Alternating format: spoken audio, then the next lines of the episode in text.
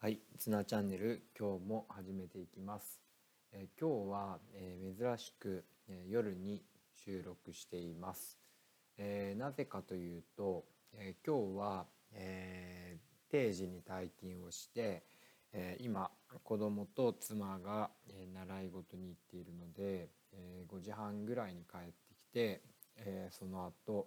えビールを飲みながらテラスで、え学級通信のえー、原稿を書いていました、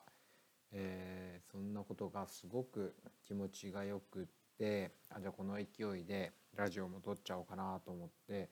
今撮っています。でやっぱり職場にいるとうんなんかこう気分がリフレッシュされないところとかもあって、まあ、仕事は仕事で、えー、すごく一生懸命やってるんですけどこう5時半に家に帰ってきてビールを飲みながら、えー、子どもたちの様子を振り返って、えー、学級通信を書くってなんか本当になんかこういい時間だなというふうに思ってます。で今日は、えー、どんな通信を書いたかっていうと、え、もうすぐ運動会で、え、今回の運動会にあたって子どもたちがこう変わってきたことを思い出して、え、書いていました。えー、このことを、えー、何でしょうか。保護者は運動会の本番での演技しか見ないけれどもそこにたどり着くまでのいろんなこう変化だったり子どもたちの気づきだったり働きであったりこの成長した過程を、えー、自分自身も振り返れたし子どもたちもまた振り返ることができてそしてそれを保護者に伝えることができるっていうのはすごく大事なことだなというふうに思ってます。で今年の運動会は、まあ、コロナのこともあったので、えー、今まで通り例年だと組体操をやるんですが、えー、組体操ではなく、えー、組体操でやっていたこう一人技の部分と、えー、それから、えー、新しいダンスに挑戦することになりました。えー、私は、えー、夏休みに、まあ、いろんな YouTube の動画だとか、えー、これまでに一緒に働いた先生とかに、え相談したりしながら、え何にしようかなと考えてきたんですけども、え夏休みの時点でやはり新しい道具を何かこう買うっていうことはやっぱ難しいなって思ったので、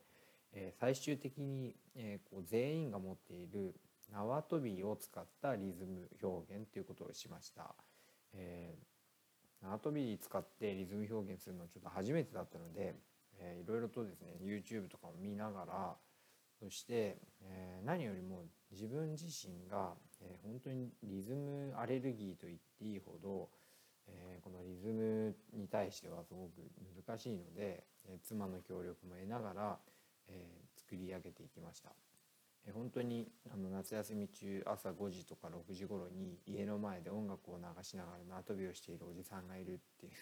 なんかすごい近所の人から、えー、なんかこうちょっと見られていて僕も恥ずかしい気持ちをしたんですけどでもやっぱりこうやらないと自分が覚えられないので一生懸命なんかできないなりにやっていきました。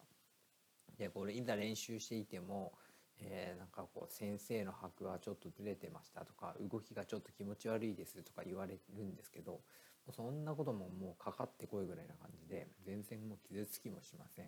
えー、むしろちょっと面白いなと思って僕は僕なりに一生懸命やってんだよってみんなも頑張ってねっていうふうに、えー、言葉をかけたりして子どもたちとも楽しくやることができました。で今回もう一つ新しく、えー、取り組んだことがあって今まで運動会の、えー、表現運動ってどちらかというと先生が教えて子どもたちが踊るっていう感じだったんですけど今回はダンスが得意な子もいたってこともあるんですが、えー、子どもたちにダンスを考えさせてそれをまた自分たちで教えるっていうことにしました。えー、こうえ、曲の中のある部分を A チーム B チームに分けて A チームが踊るで次の拍で B チームが踊るそしてまた A チームが踊るでまた B チームに踊るっていう風な感じで、えー、この部分を作ってねっていう風にして作りました。でこうやっぱり一生懸命考えてくれて本当に嬉しかったんですけど、えー、いろんな意見が出てきたりやっぱりそのダンスを作っている中でやっぱりこう一苦労あったんですね。やっぱこう意見の食い違いだとか、えー、意見が出過ぎて逆にまとまらないとか、えー、そういう経験を通して作ったダンスで、えー、本当に子どもたちはただ教えられてやるというよりもこの自分たちで何かこう仕上げてきたっていう良さが、えー、今回のダンスで本当にあるんじゃないかなというふうに思います。で退場の部分退場の部分も、えー、曲を何にするかっていうところから自分たちで話し合ってさらにそこに振り付けまでまた考えて、えー、すごく、まあ、盛り上がっていた子がいたっていうのが印象的です。えー、すごく嬉しかったです子どもたちにこうやって案を、えー、作らせたっていうのは本当に良かったなというふうに思いますでまだ運動会本番になってないんですけどもなんか今の時点であ割とうまくいったなっていう満足感もあるし、えー、まあ明日から雨が降りそうなんですけど、えー、あなんとかなるかなむしろなんとかならなくても、えー、この過程で、えこうやってできたっていうのが、まあ、一番の収穫かなというふうに思います。えー、まあ、例年通りにいかないっていうことそれから新しい挑戦するってこと、えー、これがたとえ失敗というか失敗はないと思うんですけど、えー、あ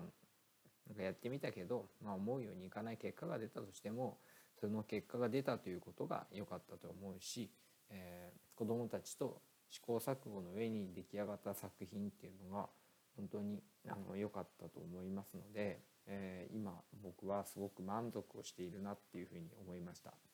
えー、もう本当にこんな運動会前にして定時で帰ってきてビール飲みながら、え文章を書いてそしてこうやってラジオも撮っている。